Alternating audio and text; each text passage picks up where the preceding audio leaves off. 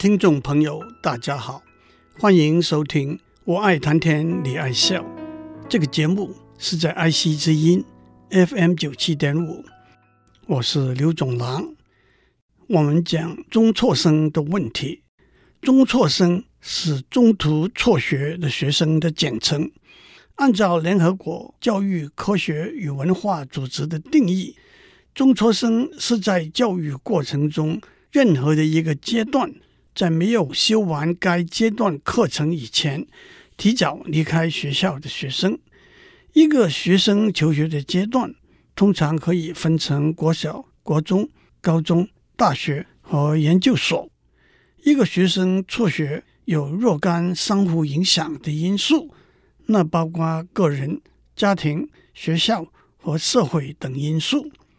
我们说过。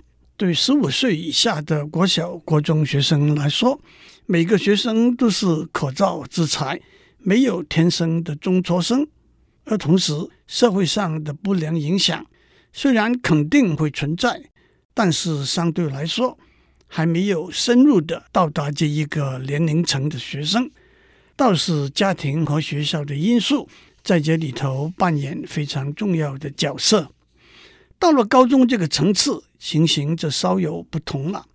高中生的心智逐渐成熟，学习的兴趣和能力的分野更明显的出现，做决定的意志也会变得比较倔强。加上进入社会打工赚钱的吸引和不良的朋友，甚至非法的犯罪组织的诱导，家庭和学校的影响力反而相对的及不上了。有充分的数据指出，要在现代的社会中获得适当的工作机会，因而能够过着稳定的生活，成为对社会有贡献的一份子。高中毕业是最重要的学术指标。高中毕业可以被视为一个青年人心智成熟的分界线，足以帮助打开许多工作机会的门。当然，讲到这里。也让我指出，中外历史里头也有许多非常成功，但是连中学也没有毕业的人物的例子。但是，首先，一个中辍生也会成功，不能被解释为任何一个中辍生都会成功。其次，在不同的例子里头，时空的环境是不同的。第三，有些工作，例如艺术创作、表演、职业运动。比较需要实务的训练，的确在这些领域里头，成功的中辍生的例子也比较多。有亚洲首富之称，香港的李嘉诚先生，十二岁的时候就辍学工作，从售货员做起，逐步建立他的商业王国。有经营之神之称的黄永庆先生，十五岁初中毕业，在嘉义一家米店做学徒。十六岁的一年，借了两百日元，自己开一家米店。松下电器 Panasonic 的创办人松下幸之助，九岁进一家火盆店工作，十六岁进入大阪电灯公司工作。有史以来最伟大的发明家爱迪生和发明飞机的莱斯兄弟都没有拿到高中毕业文凭，在演艺界。尤其是在老一辈的演员和歌星里头，包括音乐界的 Frank Sinatra 和 Beatles 里头的 Ringo Starr，在电影界的两个大明星，而且曾经一度是夫妻的 Nicole Kidman 和 Tom Cruise 都是中学的辍学生。在中国近代的演艺界里头，梁朝伟十五岁就辍学了，刘嘉玲也只念完初中。可是也让我讲一些台湾的例子。王力宏是美国有名的 Williams College 的毕业生，也在 Berkeley College of Music 拿到硕士学位。林志玲在多伦多大学毕业，双主修西洋美术史和经济学。蔡依林在景美女子高中毕业后，以推甄第一名进入辅仁大学，获英国语文学系学位。周杰伦淡江中学音乐班毕业，五月天的阿信师大附中美术班毕业，实践大学室内设计系肄业。他们都没有为了事业中断了他们的学业。高中教育接下来就是大学教育。世界上没有一个国家地区把大学教育列入义务教育的一部分。换句话说，大学教育没有每个人都必须上大学的强制性，但是同时也没有每个人都有上大学的机会的一致性。虽然很多公立的学校非常接近免费性的精神，让我也指出，当我们讲到大学教育阶段的中辍生的时候，其实我们也包括进了大学却没有完成大学教育，和有机会进大学却放弃了接受大学教育的机会的学生。在大学教育阶段中途辍学，有些因素。是和在高中阶段中途辍学相似的。不过，虽然家庭、学校、社会的因素都有相当分量的影响，到了大学的阶段，个人的决定还是最重要的因素。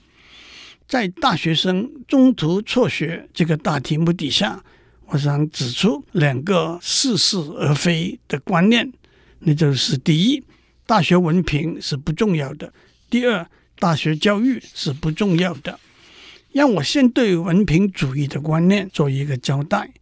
当然，文凭并不代表一切，甚至也有文凭什么都不能代表的说法。的确，我们可以找到很多没有文凭却有很大的成就，也可以找到很多有了文凭却一无是处的人的例子。但是，文凭是一个大家共同拟定。用来量度大多数人的能力和训练的平均值的尺度，我们都同意尺度有误差的可能，但是尺度也有基本的筛选的功能。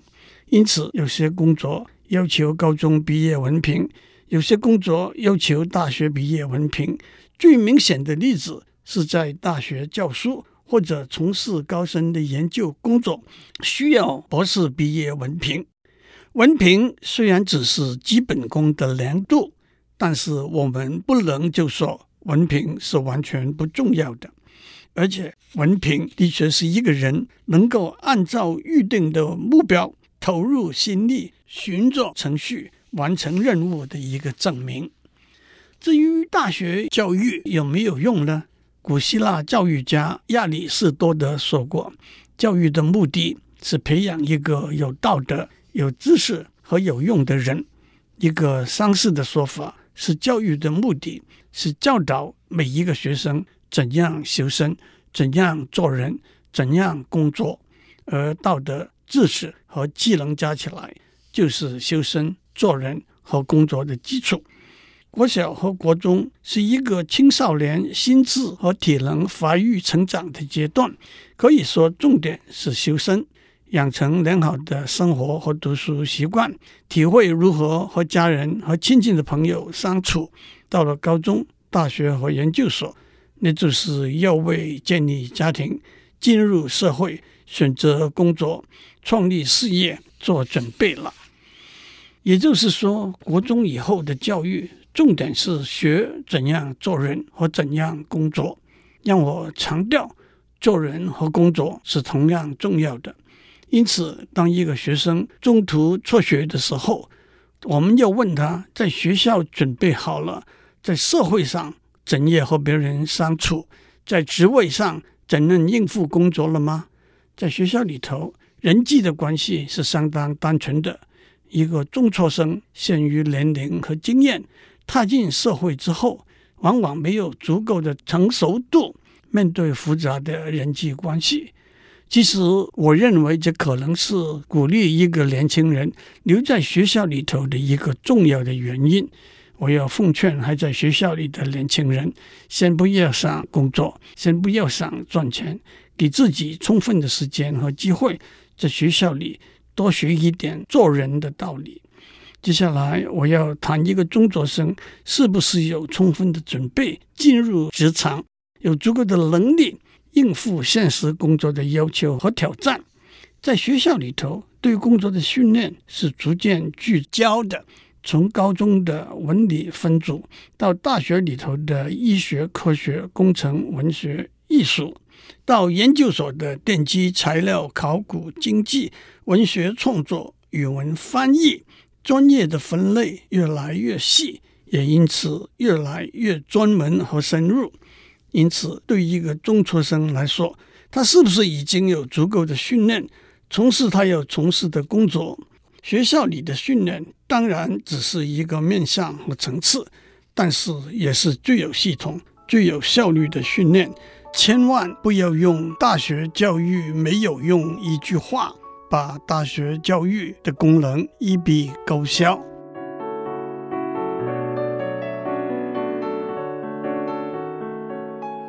我们在上面讲过，在教育过程里头，完成每一个阶段的学习的重要性。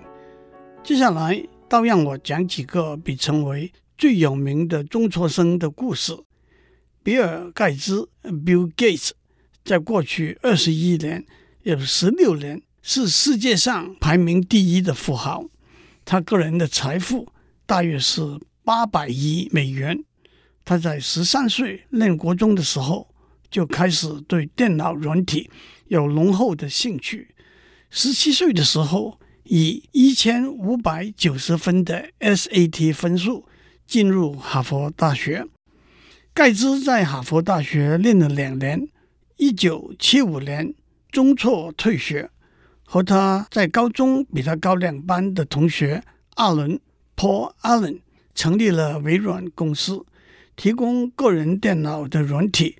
阿伦。也是一个大学中辍生，他进入 Washington State University 的时候，他的 SAT 分数是满分一千六。阿伦后来被诊断患有淋巴癌，八年之后离开了微软，从事多项投资事业。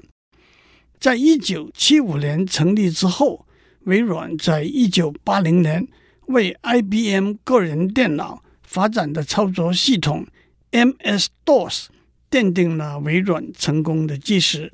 四十年后的今天，员工在十二万以上，年收入超过八百亿美元。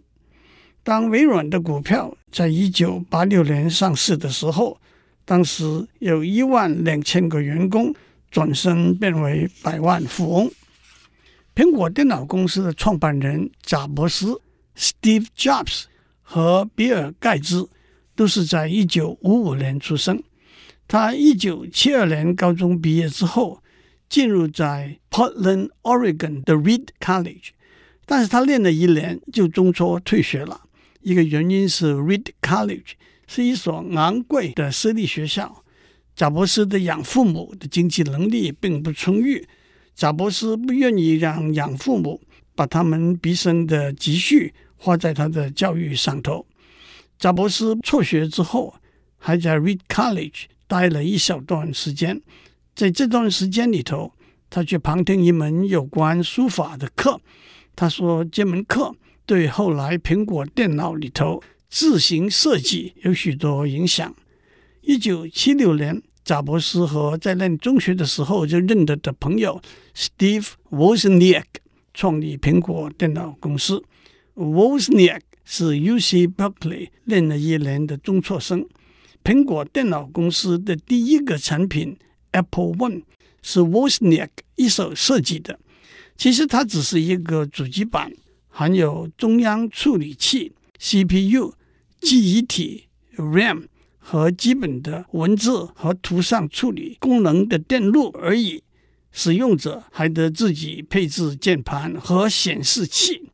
Apple One 一共制造了两百台，目前估计只有六十多台还存在。其中一台在二零一四年以九十万美元的价格拍卖出售。苹果电脑在一九七七年引进 Apple Two，一九八零年引进 Apple Three，就奠定了苹果电脑在个人电脑领域的地位。今天的苹果电脑公司员工近十万。年收入超过一千八百亿美元。戴尔 Michael Dell 是戴尔电脑公司的创办人，一九六五年出生。当他还是 University of Texas at Austin 一年级学生的时候，他开始在宿舍里先是帮顾客修理、组装个人电脑，然后建立了自己组装、直接行销个人电脑的商业模式。一年级之后，他辍学，专心经营他的事业。戴尔说，当时一台 IBM 个人电脑的售价是三千美元，里头的零件的总价只是六百美元，而且大部分是 IBM 向别的公司购买的。IBM 把这些零件组合起来，以两千美元的价格卖给经销商，经销商再以三千美元的价格卖给顾客。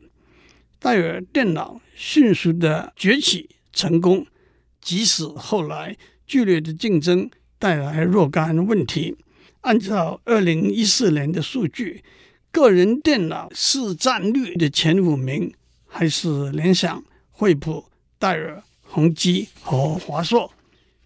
雅虎是在一九九四年由杨致远 （Jerry Yang） 和费罗 （David Filo） 创立的。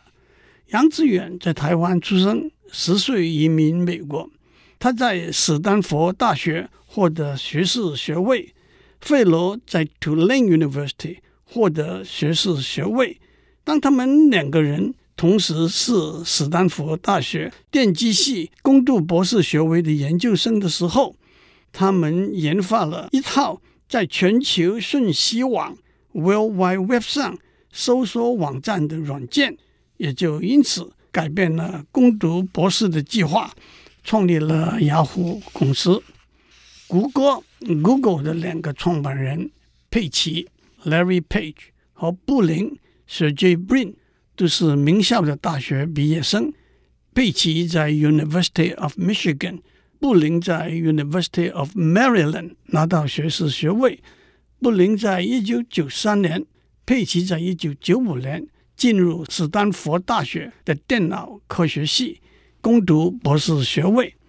他们两个人在一九九六年开始合作，研发 World Wide Web 上搜索文件的引擎。一九九八年，他们辍学成立谷歌公司。今天的谷歌营收是六百六十亿美元，有五万多员工。脸书的创办人。Mark Zuckerberg 比比尔盖茨差不多小三十岁。他在美国非常有名的一所中学 Phillips Exeter Academy 毕业。在他大学入学申请书里头，他说他能读能写法文、希伯来文、拉丁文和古希腊文。他进了哈佛大学，两年之后，二零零四年。他辍学创办了脸书，按照二零一五年的数据，他个人财产在三百亿美元以上。我特别选了这几个故事来给大家讲，是想要指出几个要点。第一，当这些成功的创业者辍学创业的时候，他们对他们要创办的事业已经有了相当的经验和准备。换句话说，不是因为不想读书而去创业，他们看准了创业的方向，也觉得自己已经有了充分的准备，才决定选择辍学创业的路。比尔盖茨中途辍学发了大财，所以我中途辍学也可以发大财。这个说法是错误的，把辍学和发大财画上了等号。第二，这些成功的创业者。都是非常优秀的学生，大家都知道，在美国能够进哈佛大学等名校的，都是全美国最优秀的高中生。至于像谷歌的佩奇和布林，雅虎的杨致远和费罗，都是在很好的学校毕业之后，更上一层楼的，进入上史丹佛这种名校读博士学位。今天却可以说是难上加难，因为他们又在经过了大学四年那一层严厉的筛选，这也打破了书读不好创业去的错误想法。在学校的时候，一定要好好努力读书，为将来创业做准备。第三，创业有它重要的时间点。为了争取时间上的优势和精力的集中，辍学是一个可能的途径。一九七零年代是个人电脑兴起的时候，正是在那个时候，比尔盖茨投入个人电脑软体，贾伯斯投入硬体的发展，也因此分别在这两个领域占了领导的地位。到了一九八零年，个人电脑技术的发展已经相当成熟，可以说逐渐从一个高科技产品。转变成一个普通常见的商品 （commodity）。戴尔看准了商业模式的改变，创立了他的事业。一九九零年代初期，Tim Berners-Lee 发明了全球讯息网 （World Wide Web）。因此，到了一九九零年代的中期，杨致远、费罗的雅虎、佩奇和布林的谷歌也就应运而生。我们可以说，一九六零年代网络技术的发展把电脑连接起来；一九九零年代 World Wide Web 技术的发展把文件连接起来；到了二十一世纪，脸书、Line、WhatsApp 等技术的发展就把人连接起来了。第四，这些成功的创业者当然都是名成利就。但是他们也都很慷慨地回馈社会。这其中最突出的一个例子，就是比尔盖茨和他的夫人成立了一个基金，比尔盖茨个人就捐了近三百亿美元给这个基金。他的宗旨是健康、教育、消除疾病和贫穷。今天我们就讲到这里，祝您有个平安的一天。